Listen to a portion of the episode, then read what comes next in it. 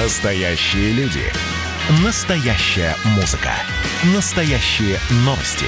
Радио «Комсомольская правда». Радио про настоящее.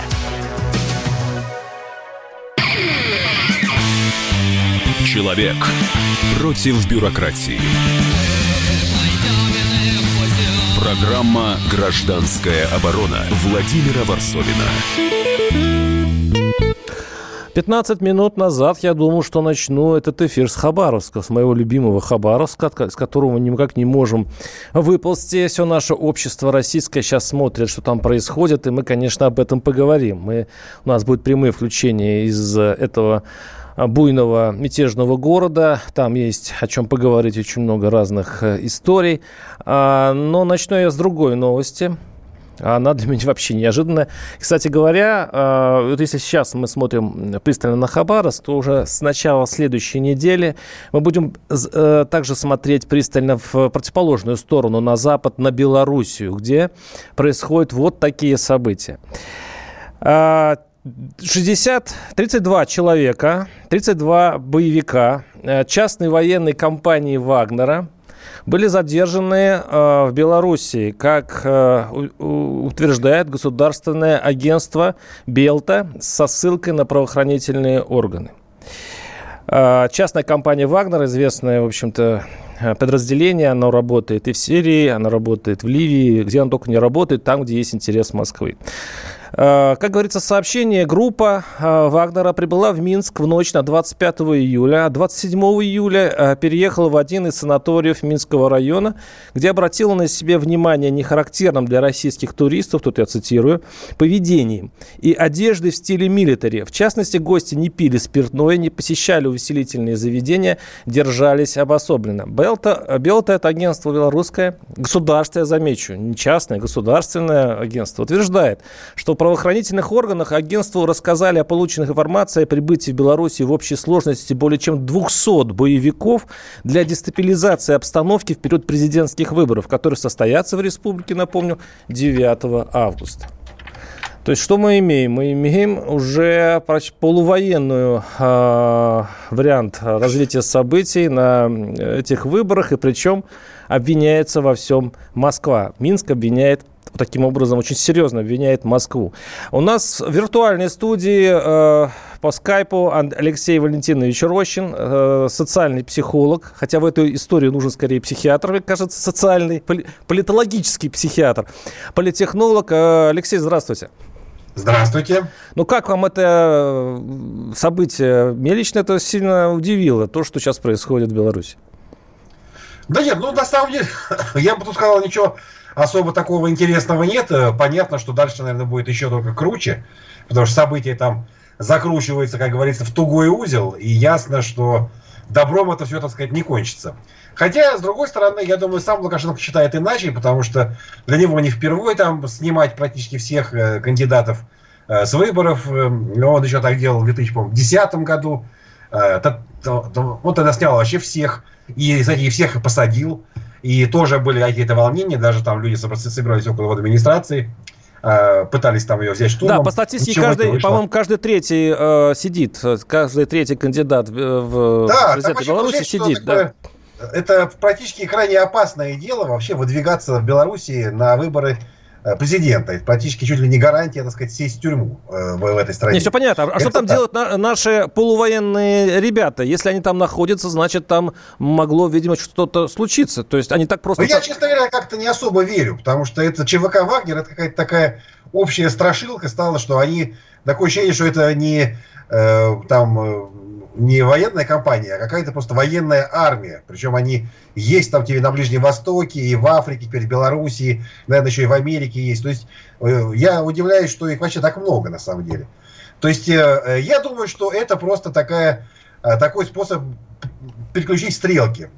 Проблема действительно в чем я вижу? В том, что То есть Лукашенко, Лукашенко выдумал, выдумал Вагнер у себя Лукашенко, в, в чем проблема Лукашенко, мне кажется? А он в том, что Э, хоть он вроде с одной стороны избира, избирался непрерывно там с 2004 года, 26 лет избирается, но на самом деле навыков ведения конкурентной э, кампании выборной у него, тем не менее, на самом деле нет. Он их не выработал. И когда он привык, что он побеждает, так сказать, э, просто, так сказать, паровозом через э, чисто такие штучки э, административные. А сейчас ситуация такая, что у, него, оказывается, нет популярности, ему надо вести кампанию э, как просто кандидату, надо на свою сторону привлекать симпатии электората, что-то придумать, а он это делать просто не умеет. И в его команде тоже никто это не умеет.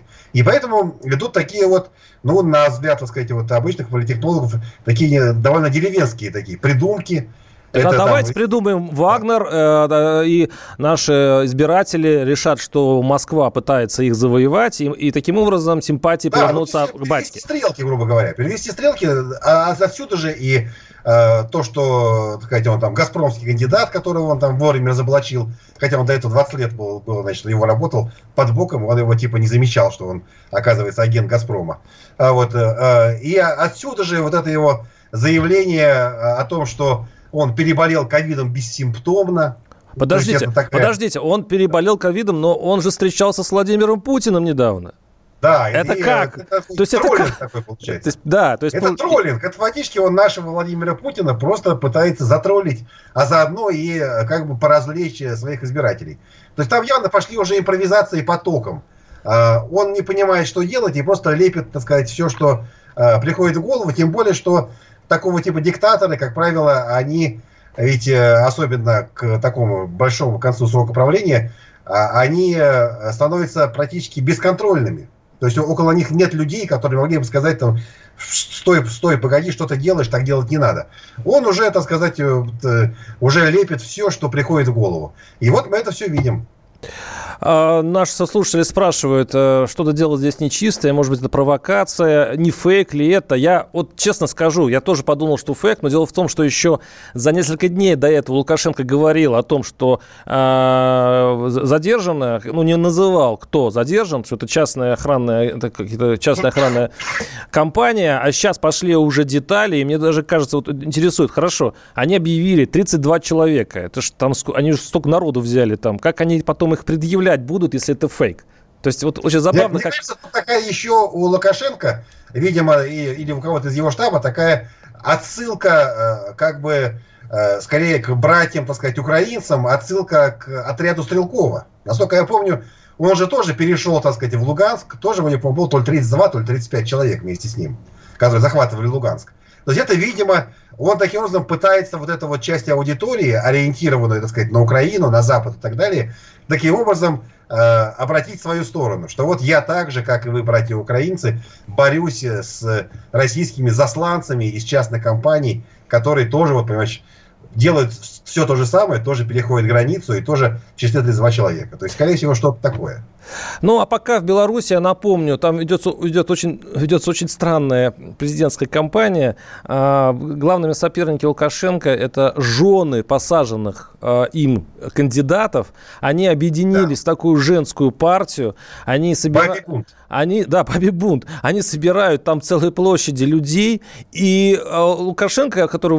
Ну, не Лукашенко, да не знаю, там суд, может быть, действительно люди, там, кандидаты имели какие-то неприятности с законом. Но вот таким образом выщелкнув всех э, надежных, ну, в смысле, не надежных, а как бы очень э, не, не, неудобных для себя соперников, он вдруг неожиданно получил удар совершенно с противоположного фланга. Теперь самые слабые, кто может придумать, они э, вызывают сочувствие у народа, и люди готовы голосовать часть, скажем так, электората уже готова голосовать просто за женщину, за виртуальную, слабую э, женщину, которая вызывает их с, с экранов, а им дают же время, потому что это же у них предвыборная же кампания, им приходится терпеть что, что вот эти кандидатки, значит, плачут с экранов, говорят о том, как задерживали их мужей, как вообще, э, какая сатропия в стране. И, конечно, это сильно расшатывает и так уж не крепкие нервы э, белорусского президента. 8 800 200 ровно 9702. Я напоминаю, наши студийные телефоны. Ну, мы вот так вот задели по касательной Беларусь и снова отправляемся далеко на восток, на Дальний Восток, э, где до сих пор э, бунтует э, Хабар, Хабаровск, и э, там уже начались первые движения задержания. Там задержали водителя фурга, фургалого мобиля. Потом э, правоохранительные органы нашли э, топоры и ножи. И уже э, говорят о том, что, в общем-то, вот это бархатное время э, для э, Хабаровской революции прошло, и там будут завинчивать гайки. Э, напоминаю, наши студийные телефоны 8 800 200 ровно 9702. И прошу Алексея Рощина прокомментировать. Так какое ожидает будущее Хабаровский протест? Ну, то, что в Хабаровске сейчас происходит, это вот то, что нам известно по такому виду спорта, как бокс, это называется клинч. То есть соперники друг на друге повисли друг на друге и как бы вот ходят так по рингу, обнявшись, и ничего больше как бы не происходит со стороны, причем это состояние клинча длится уже, э, ну, получается, сколько там, три недели практически, скоро месяц, по сути дела. Вот, э, и Ясно, что на самом деле ни та, ни другая сторона не хотят уступать. И э, вот э, действительно есть сообщения о задержаниях, но мне кажется, сообщения эти остаются довольно-таки робкими. И, э, и, и, и, сами, и сами задержания тоже остаются робкими, потому что на самом деле все-таки э, власти э, чувствуют себя неуверенно в Хабаровске, и э, там э, непонятно, э, прежде всего, я так понимаю, непонятно на самом деле, насколько Э, глубоко лояльны э, эти самые силы правопорядка. Да, Алексей, Сам... мы, мы сейчас прервемся. Э, вот срочная новость. Писатель Захар Прилепин подтвердил, что среди задержанных в Беларуси россиян есть бойцы его Донецкого батальона. Есть там два или три бойца из моего батальона. Собственно, если не десятки, то сотни людей работают в ЧВК, участвуют в боевых конфликтах, сказал он. Программа «Гражданская оборона» Владимира Варсовина.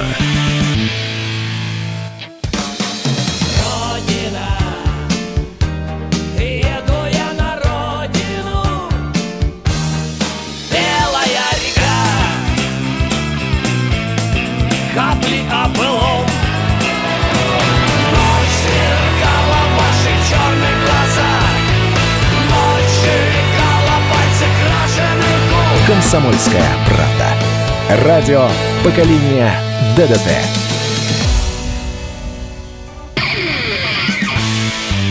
Человек против бюрократии. Программа «Гражданская оборона» Владимира Варсовина. Да, чудные дела в Беларуси. Я напомню, что писатель Захар Прилепин, который много повоевал в ДНР, подтвердил, что среди задержанных в Беларуси россиян есть бойцы его Донецкого батальона. Получается, это не совсем скоморож, это не скоморохи какие-то э, лукашенковские, это не пиар, а это реальные ребята, которые оказались там э, перед выборами. Интересная, конечно, история. Ну ладно, мы возвращаемся в Хабаровск. А, я напоминаю, что у нас в студии, виртуальной студии Алексей Рощин, социальный психолог и политтехнолог. И интересные вот пришли социологические данные. Фургал занял в списке самых популярных политиков аж седьмое место. Ниже него находятся Навальный, Медведев Дмитрий, который Собянин, барабанная дробь, и, конечно, Володин и Матвиенко. То есть он занял, ну, где-то рядом с Зюгановым, получается. Зюганов, Лавров, выше него немного. То есть э, вот на этой волне протеста Фургал сейчас, э, даже сидя в, в тюрьме, э, становится федеральным политиком. Э, у нас на, нас на связи Эдуард Грищук, корреспондент «Комсомольской правды» в Хабаровске. Эдуард, привет. Э, привет, Владимир, привет, Россия. Как э, Хабаровск живет после отъезда Шнура, который потряс снова этот, этот уже несчастный, мне кажется, город? Как вообще сейчас э, ситуация на улицах? И а, вот и э, точнее, пресс-секретарь президента Песков высказал надежду, что Хабаровск успокоится. Он успокаивается? Э, Хабаровск начал успокаиваться, Хабаровск начал немножко чувствовать себя спокойнее, но тут бац, товарищи, шнурата привалило, да, сколько целого, большого, веселого и, главное, настоящего, ходящего по улицам города и говорившего о том, что я приехал сюда фильм снимать. Ну, мы же все знаем этого классного, крутого кинематографиста Шнура, его замечательные произведения. В общем, э, вышел Сергей Шнуров, погулял по улицам Хабаровска, поорал. Концерта жалко только, что не дал. Обещал с журналистами встретиться, да только как-то вот все с блогерами больше балагурил. Да, вот людей смущал. Все, что я Прибауткин, по-моему, заговорил. Да, да. Да. А, ну, все-таки, а, какие сейчас отличия, вот, ну, если сравнить с прошлой неделей на улице? Есть все-таки усыхание, и, или, или Харбаров ждет приезда еще одного артиста, который бы его взбодрил? Э, Хабара ждет, я думаю, что приезда еще одного артиста, но митинги потихонечку сходят на нет, и что самое интересное, начинают э, арестовывать людей, э, начинают арестовывать людей, которые принимали участие в этих несанкционированных митингах. Ну, все знают, что уже задержали товарища, который заводил людей на фургаломобиле, ему вменили административку и 8 суток ареста. Ну, а также задержали людей, которые ехали по своей проезжей части, но помешали колоннам демонстрантов, и им тоже предъявили административку, посадили на пять суток, ну просто потому, чтобы было неповадно, ибо э, товарищ, который ехал, э, он на самом деле он ничего не нарушал, он просто нарушил то, что он сын одного из олигархов, э, именно Неглюдов. Так. А отношение все-таки к губернатору новому как-то изменилось? Принял таки Хабаровск э, нашего ДПРовца? Э, Хабаровск еще не принял э, Владимира Хабаровск еще не принял Рио нового губернатора Владимира Дегтярева. Но Дегтярев... Э, Михаил только, Михаил Дегтярева. Михаила Дегтярева, угу. да, извините. Михаила, Михаил Владимирович Дегтярева. А, Михаил Дегтярев сегодня находится в городе Комсомольск-на-Амуре с рабочей поездкой. В прошлый раз он не вышел к людям, говорил, мне нужно посмотреть край, был в Савгавани. Э, сейчас поехал в Комсомольск, и уже видны картинки, что он, что он там конкретно смотрит. Говорит, говорит о том, что, ребят, ну как бы вот надо за два года, я думал, что город расцветет, город президентского внимания э, под командованием, тем более предыдущего губернатора, под тщательным вниманием. Но город не расцвел. В городе есть масса проблем, и Михаил Дегтярев был, ну, честно говоря, вот мне показалось искренне этим удивлен. Угу. Ну, посмотрим, что, э, чем это обернется для нового губернатора. Вот хотя бы следующая суббота как него обернется. И если... Сегодня был угу. новый митинг. Угу. Сегодня был новый митинг. Сегодня звучали старые лозунги. Э, ну, старые я имею в виду в плане того, что Фургала домой, я мой Фургал, э, антиправительственный. Но, знаете, вот, Владимир, я заметил, уже не звучала лозунга Дегтярев «Уходи». Угу. Ну, привыкнут, я думаю. Тем более, что вроде Э, человек тоже популист, он ну, хочет понравиться людям, и этому, может быть, и удастся. Спасибо, это был Эдуард Грищук, корреспондент «Комсомольской правды» в Хабаровске.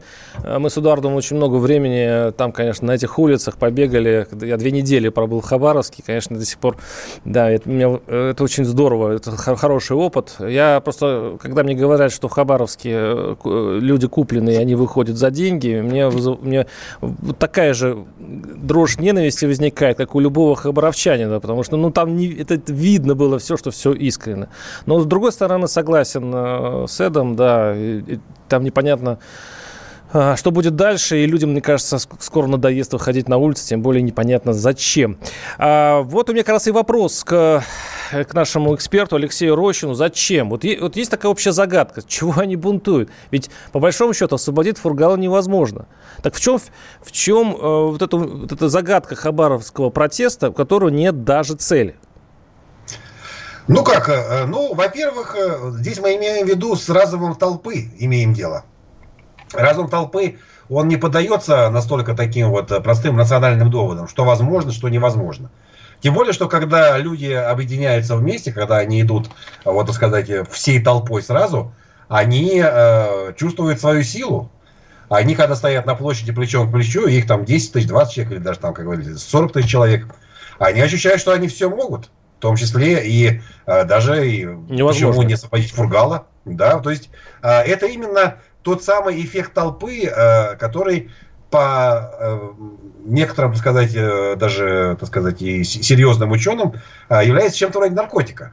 То есть почему мы любим ходить на демонстрации, там что-то вместе кричать, ходить на какие-то концерты, вместе петь и так далее. Потому что там мы ощущаем себя частью чего-то очень большого, мощного и чувствуем, что наши силы удесятерились.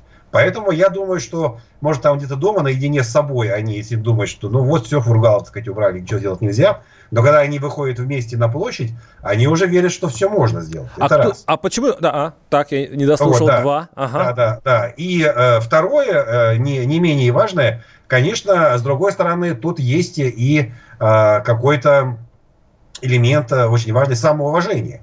То есть э, люди просто на самом деле даже не то, что, может быть, хотят вернуть фургала, они хотят заявить свою позицию. Это тоже очень важно. Их э, э, больше всего бесит и беспокоит то, что на самом деле э, нас не спросили. Это же наш губернатор. Почему нас не спросили? Почему э, никого наше мнение не интересует? А реально получается так, что про мнение это никто не спрашивает в таких случаях. И они хотят заявить, что нас надо спросить. То есть тут даже, даже дело не в том, вернуть его или не вернуть, а в том, что показать, что как бы мы есть. Я есть, как бы заявляет, э, за- заявляют эти люди, выходя на площадь. И это очень важный, на самом деле, такой человеческий стимул, именно а, стимул самоуважения. А, Помните, даже еще, собственно говоря, один из главных лозунгов был э, этого Майдана, Евромайдана киевского, э, революция гидности, то есть в переводе достоинство. Это вот то самое достоинство. Люди хотят заявить о том, что у них есть достоинство, и их надо спрашивать. А много, не а много параллелей с Майданом украинским в Хабаровске, как вы думаете? Ну, я думаю, что здесь, э, в принципе, параллели действительно есть, э, даже вплоть до того, что люди выходят, э, так сказать, тоже на Центральную площадь, чего-то требуют, требуют отменить решение, про которое тоже, помните, все говорили, там, что Янукович не откажется от этого самого, от присоединения, то есть от, от, э, от отказа от э, вхождения в Европу. А вот, э, что вы зря вы это требуете, они тоже, они все требовали. А, Ну, естественно, там, может быть, э, сказывается темперамент. То есть, все-таки украинцы народ более южный, они стали палатки разбивать, э, там, оставаться на этой площади, э, сидеть там. В Хабаровске все, видим, все гораздо более сдержанно и как бы цивильно. То есть, люди походили, помитинговали, разошлись. Потом снова вышли, помитинговали, разошлись. В этом смысле, э, и, и даже не, еще вроде как не разбили ни одной витрины, при, при всем при том. Ни одной. То есть э, ни одной, да. То есть э, реально, конечно, там проявляется то, что мы народ более северный, более сдержанный в данном случае. Но, конечно, элементы есть, и я думаю, что эти элементы Кремлю, по крайней мере, очень и очень не нравятся.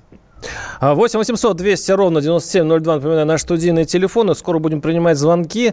А, но самое для меня интригующее, конечно, этот вопрос, что вот в Москве, если соберется 2000, там, тысячи человек, то, скорее всего, они все окажутся в, в каталажке, да? Поверьте, Их- их мы скорее- даже знаем по прошлому году. Да, их, Да. скорее всего, побьют палками резиновыми, а потом обвинят в том, что они все затеяли, что они главные вот Их же и бузетеры, да. И поломают ноги еще, кстати говоря, ну, некоторым. А безнаказанно.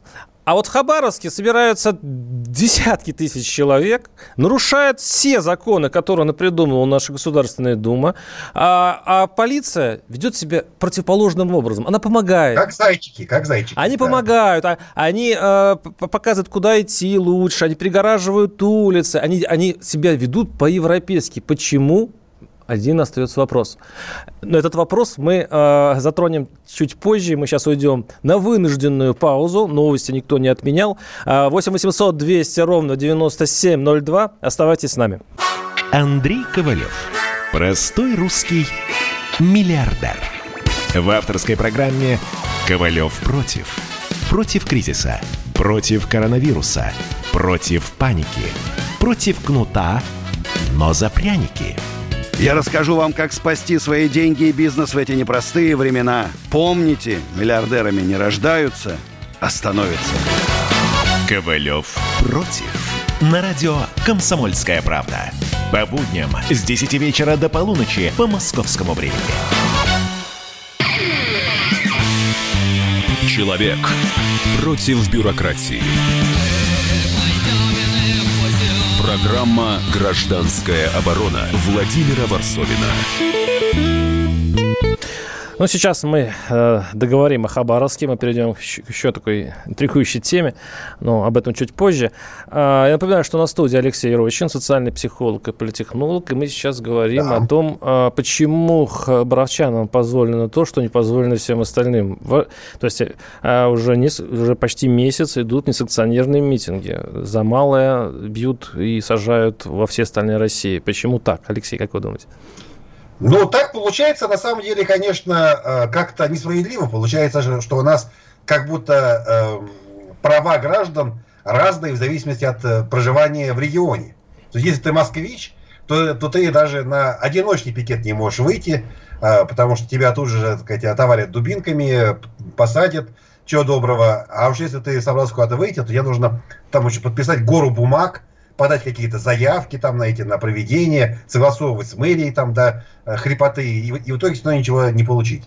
А в Хабаровске, получается, люди вообще никого ни, ни о чем не э, уведомляют, выходят куда хотят, ходят куда ну, хотят. Ну почему? У них, а почему, им, почему их не бьют? Вы знаете, а с одной стороны, я вот э, все-таки как бы уже сказать, давно живу, э, вот я вспоминаю, мне это кое-что напоминает даже не, не из Европы там какой-нибудь, вот вы вспомнили по полицию в Европе, а я вот вспоминаю, знаете, вре, время, э, так сказать, э, э, конец 80-х, угор, угар перестройки, еще при СССР.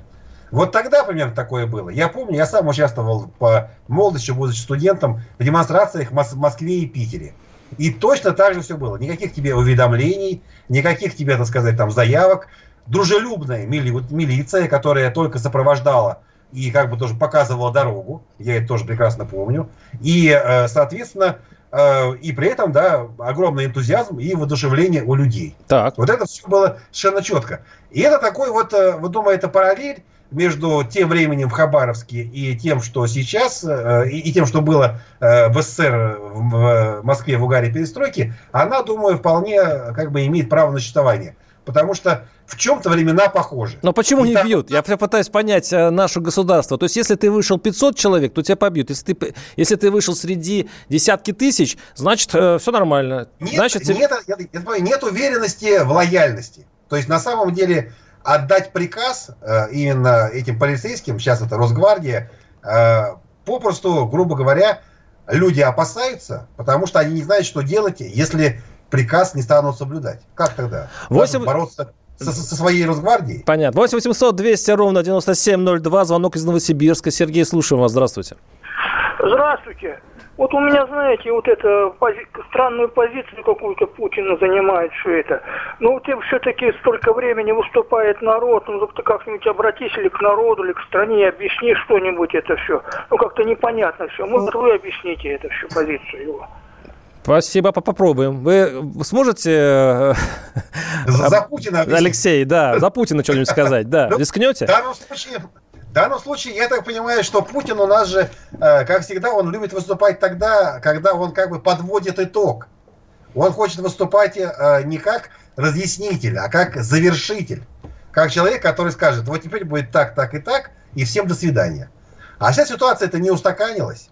Пока как бы непонятно, чем дело кончится – вот они ходят и ходят, если будут дальше ходить. Вспомню то же самое Майдан в Киеве. Они вообще полгода ведь ходили там. Ну, да, с ноября по, по март.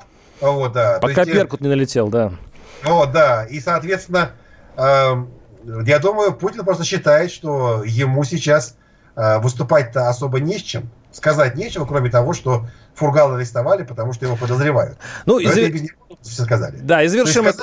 он и молчит. Завершим эту тему э, нашим слушателям, который пишет, э, э, не беспокойтесь, если надо, приедут ОМОНы от соседей, скажут фасы, и Майдадыр устроит, а город подумал, город подумал, учения идут. Песня такая. Печень, Помним печень мы эту по песню. асфальту называется. Печень по асфальту, да. Помню песню. Не дай бог. Ой, господи, я даже не представляю, что будет с Хабаровском вообще с, с Дальним Востоком вообще. Ну все, пере, э, переходим к другой теме. Э, она вот очень меня зацепила. Такие вещи меня цепляют. Вот представьте, что э, маленький, ну как, сколько ему лет? Там, по-моему, 12 или 14 лет паренек решил выделиться из, из общего, видимо, серой читинской действительности. Это в Чите было дело.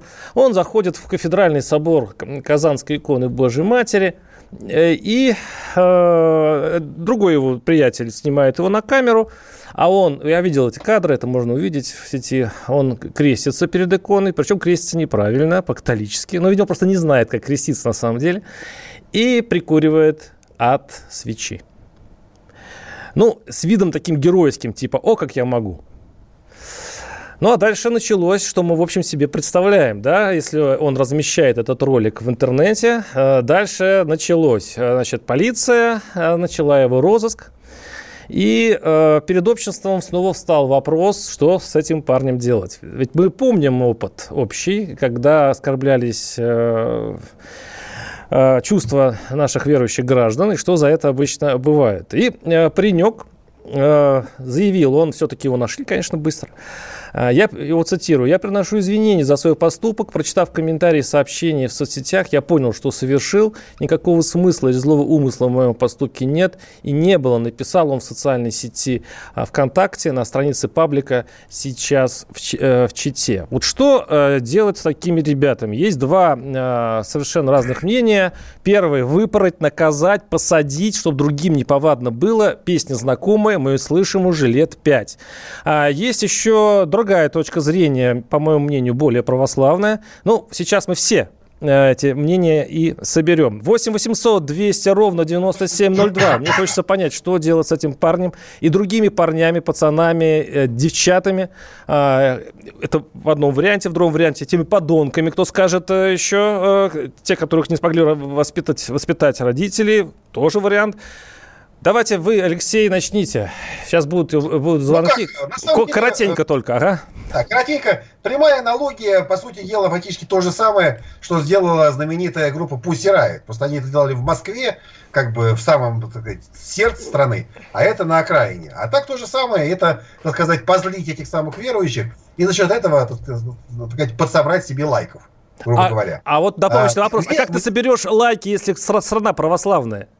Вот как а, вы, как... Это, вот, это вопрос. Это вопрос, насколько она православная. Мы знаем, что у нас в стране 70% считает себя верующими, а из этих 70% половина говорит, что она в Бога не верит. То есть это по, по опросам совершенно прямая цифра. То есть, э, соответственно, э, вера э, в России, она, с одной стороны, очень завязана, завязанная на ритуал, и с другой стороны, у нас в стране тоже давно заведено, люди, очень многие чувствительны и на самом деле любят когда ритуалы нарушают. То есть, с одной стороны, на словах мы все против, а с другой стороны, для нас, для всех это очень прикольно. Поэтому, э, соответственно, любой тот, кто рискует э, ритуал нарушить, он, с одной стороны, конечно, э, реально рискует, а с другой стороны, он к себе обязательно внимание привлечет. Это не только касается Хайп религии. такой, да. Почему? Он, да. Он, это именно, так сказать, секрет хайпа в этом. Да, у нас на связи отец Павел Островский, потомственный священник, настоятель Никольского храма в Красногорске, участник проекта «Батюшка онлайн». А, отец Павел, здравствуйте. Здравствуйте. Вот очередная болезненная тема. Как вы думаете, от чего это происходит? Ведь это не первый случай. И что вообще с этим делать? Не преувеличиваем ли мы вообще проблему, вот обсуждая подобные вещи? Ну, во-первых, э, надо разорвать аналогию с Пусирайт и с Соколовским, потому что до этого два известных случая, э, которые такие были, потому что все-таки здесь аналогия не напрашивается. Там э, люди, когда совершали совершенно ну, неадекватные действия в храме, они потом не извинялись сразу, а считали, что они были правы и тому подобное, вот, э, то в данном случае здесь э, человек сразу принял, это глупость, безусловно, несовершенная, вот, и понятно, почему он все это сделал, да, это отдельный вопрос, что он а сделал, но человек, человек попросил прощения, поэтому, мне кажется, здесь а надо почему? проявлять... Вот почему? Это а самый почему? главный вопрос. Потому что потому что, э, не будем называть эти социальные сети, буду спиарить, но когда э, мы не можем предложить, э, мы, это родители, да, и общество, достойную э, альтернативу вообще, вот, даже не альтернативу, ну, а, наверное, альтернативу, да, социальным сетям, чтобы наши ребята могли нормально развиваться, то они сидят в этих своих смартфонах. Э, единственное, что в их жизни вообще становится важным, это набрать как можно больше просмотров и лайков а так как не хватает, может быть, где-то внутренних талантов или еще чего-либо, то э, человек идет только вот на какие-то такие яркие вещи, снять себя, например, там, на крыше или на крыше электрички, вот, э, или вот зайти в храм, прикурить сигарету. Ну, в общем, сделать что-то такое. И причем хочу заметить, что этим занимаются в том числе и довольно известные люди. То есть от нечего делать наши известные артисты, музыканты. Наши слушатели пишут, э, Собчак на своей последней свадьбе покруче оскверняла действующую церковь в Москве. Пусть райт отдыхает, пишут наши слушатели. А, вот, э, тоже ну, вопрос. Это все, это все одно и то же поле, одни и те же ягоды. То есть в данном случае просто кому-то это сходит с рук, да, ну, а у подростка, конечно, его, естественно, сразу и пришибли. Вот. Но это проблема, которая ну, просто гигантская, что люди сегодня э, внутренне развиваться не хотят, а все вот на показ, все на продажу. Да, вот все. А может быть, Знаете, церковь, вот извините, 30 секунд осталось, а может быть, церковь поступить, как мы думаем, вот, должны поступать э, православные, простить? Вот и пусть. Не простить, человек попросил прощения, я бы простил бы, конечно. А если Он бы нет? прощения, надо простить. А если бы он а не вот попросил? Есть, понимаете как? А, прощение – это ответ на просьбу о прощении. А если да. Мы... Оставайтесь с нами на связи. Мы сейчас прервемся буквально на несколько минут. Оставайтесь с нами. Программа «Гражданская оборона» Владимира Варсовина.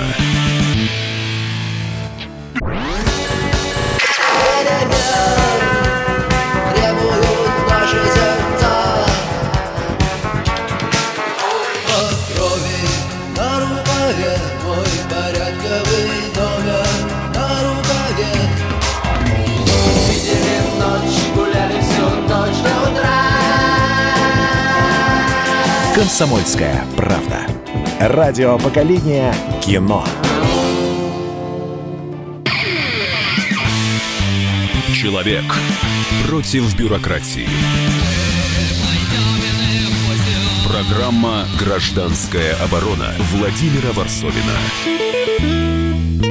Я напоминаю, что мы говорим о вот этом подростке Читинском, который прикурил э, от, э, в церкви от свечи. Э, и что с ним делать, мы сейчас думаем. У нас э, на э, связи Алексей Рощин, напоминаю, социальный психолог, политехнолог. еще раз. Да, и э, отец Павел Островский, потомский, потомственный священник, настоятель Никольского храма в Красногорске. Отец Павел, вот я помню, помню такая есть притча, ну, или это реальный случай, это о священнике, по-моему, Ян Кронштадтский, если не ошибаюсь, который тоже заметил, как один из матросов прикуривал от свечи церковной, э, когда он его в чем упрекнул упрекнул этого матроса, то получил э, удар по щеке, сильный удар от него. И тогда священник сказал, «Э, пожалуйста, ударь меня еще раз по правой. Это вот как бы, э, вот, если подставьте, подставьте, да, свою правую щеку.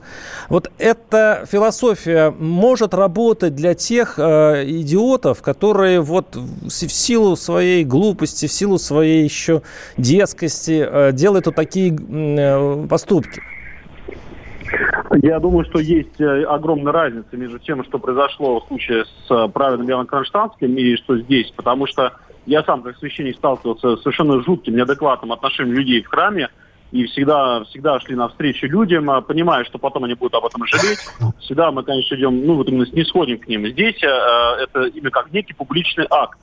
То есть э, человек это совершает именно осознанно, зная, что потом он это будет смотреть другие. И э, я еще раз подчеркну, человек попросил прощения, поэтому, на мой взгляд, учитывая его возраст и глупость и все остальное, конечно, нужно его простить. А вот если человек не просит прощения, да, то есть вот все-таки тут надо понимать, что есть любовь и справедливость. Если человек, правда, просит прощения, нужно проявлять любовь. Но если человек говорит, что я хочу справедливости, я считаю, что я прав, то есть я могу заходить в храм, прикуривать от свечей, я считаю, что я прав, тогда мы отдаем в руки справедливого суда, это отдельный вопрос про справедливые суды, не суть, да, но отдаем в руки справедливого суда, который определяет, а, имеешь ли ты право прикурить свечи в храме или вообще там зайти кому-нибудь домой и прикурить от газовые там плиты, или не имеешь ты такого права. Поэтому, учитывая, что вот как раз Пусси Рай, там было Соколовский, там это была такая манифестация, и люди считали, что они правы. В итоге был суд. Здесь, на мой взгляд, человек попросил прощения, наверное, он уже испугался сто раз. Родители, наверное, его там ну, сыпали ремня. Ну, наверное, правда, здесь э, чего это, зачем мальцу портить жизнь? Вот, испугался, и все, и, мне кажется, ему этого хватит уже. Да, спасибо. И тоже будет неповадно. Спасибо, батюшка. Отец Павел Островский был у нас на, на связи, э, и у нас сейчас на связи корреспондент Сейчас он, сейчас он будет на связи. Э, Роман Голованов, он у нас заведует православной тематикой, вообще человек очень верующий, и мы часто спорим на теологические темы. И э, сейчас он выйдет в эфир и, и э, пробует ответить на мой заковыристый вопрос. 8 800 200 ровно 9702. Я напоминаю, что у нас в виртуальной студии Алексей Рощин. Э, Алексей, а вот я вот все время пытаю священников вот именно вот этим вопросом. А как же все прощение? Вот э, если мы вспомним, э, даже, даже не то, что вспомним, а если, если, если мы э, вспомним отношение общества, уже сложившееся, к этому определению, вот этому оскорбления чувств верующих, уже само по себе вот эти три слова вызывают иронию и усмешку. Причем чем дальше, тем усмешка все более злая.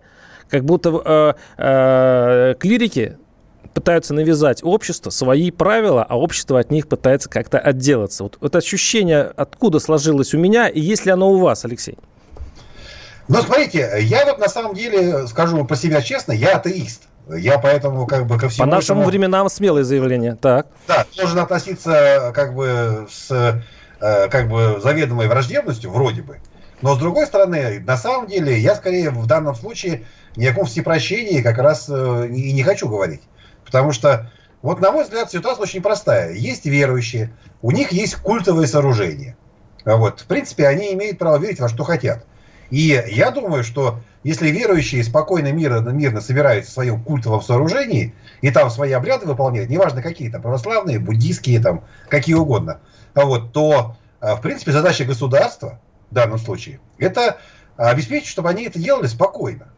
То есть они в своем праве, они никого не насилуют, они вот э, хотят свечки жгут, хотят там, может быть, там стоят на коленях, может, стоят там э, не, не на коленях, а сидят и так далее. Это их дело. И надо сделать так, чтобы никто в этот момент там не плясал, не прыгал, не, не корчил рожи, там, не поджигал эти самые свечки, не курил в этом храме, если там курить нельзя и так далее. То есть совершенно обычные цивилизованные нормы. И тут дело вообще не верующих, не э, в, не в истинности э, там, того или иного бога, а просто потому, что э, как бы надо... Эм, людей, не хулиганить, не хулиганьте да, в церкви. людей ограждать, ограждать в их культовых сооружениях. Поэтому в данном случае, если, если бы он не, не извинился, сказал бы, что нет, я буду и дальше ходить прикуривать, но надо было тогда, наверное, э, ну, конечно, не сажать тюрьму. Я немножко, а, не, я немножко другого, немножко да. другого хотел поговорить. У нас на связи Роман Голованов, корреспондент отдела политики, э, прихожанин храма, поэтому вот он точно лучше меня в этом соображает. Роман, привет. Да, да, привет. Вы пока рассуждаете обо всем, как во времена Диоклетиана. Мне это очень нравится. Главное, чтобы верующие там никого не насиловали. Так, Роман, э, вот мы с тобой часто спорим на эту тему. Вот это чувство верующих, оно не гипертрофировано ли оно ли не, не слишком ли оно болезненно? Э, не слишком ли э, верующие любят обижаться? Вот я хочу, да, даже не, не, на, не на предмете вот этого обсуждаемого закуривания, а вот вообще, вот как ведь общество часто раздражается подобным историям, которые вот мы сейчас озвучили. Смотрите, во-первых, если уж конкретно взять эту историю про мальчика, да, да ничего страшного там э, не случилось. А, извинился, покаялся. Ну, как раз хороший способ взять с ним вообще о вере поговорить. А, мы имеем дело с огромной проблемой, которая тянется с советских времен, когда э, журнал «Богоборец» или там «Безбожник», в котором э, Перлиоз мог работать, они сделали свое дело и оторвали от одну, одну часть нашей истории от другой. Теперь мы имеем вообще такую огромную прослойку, где люди даже не представляют, э, как устроен храм, что это такое, э, как проходит богослужение. Потому что раньше каждый человек мог разобраться, понимал в этом хотя бы как-то потому что заходил туда а, своими ногами, а не только когда его приносят покрестить или приносят отпеть. А, и поэтому, когда сейчас начинают возмущаться, говоря, вот мои чувства верующего оскорблены, ну, во-первых, надо прочесть символ веры, чтобы человек был идентифицирован как человек верующий. Об этом, кстати, у владыки Тихона Шевкунова в книге «Не святые святые» прекрасно описано, когда в монастырь старец не пускал комсомольцев, которые не могли прочесть символ веры. А нам надо заниматься образованием людей – чтобы не было вот этих вот э, тремучих историй, причем не средневековья, а скорее такой э, инквизиции нового времени, когда это пытаются устроить самосуд. Вообще инквизиция дело прекрасное, потому что оно спасало людей от того, чтобы над ними не устроили самосуд. Вот и нам и сейчас нужна такая инквизиция, Но которая отделяет, отделяет людей, которая отделяет людей от самосуда каких-то непонятных. Поспорить не получится, но завершение мне нравится. Да, да. Э, нужно уважать чувства верующих, но не перегибать палку. С нами был Алексей Рощин и Владимир Варсовин. Услышимся через неделю. Программа «Гражданская оборона» Владимира Варсовина.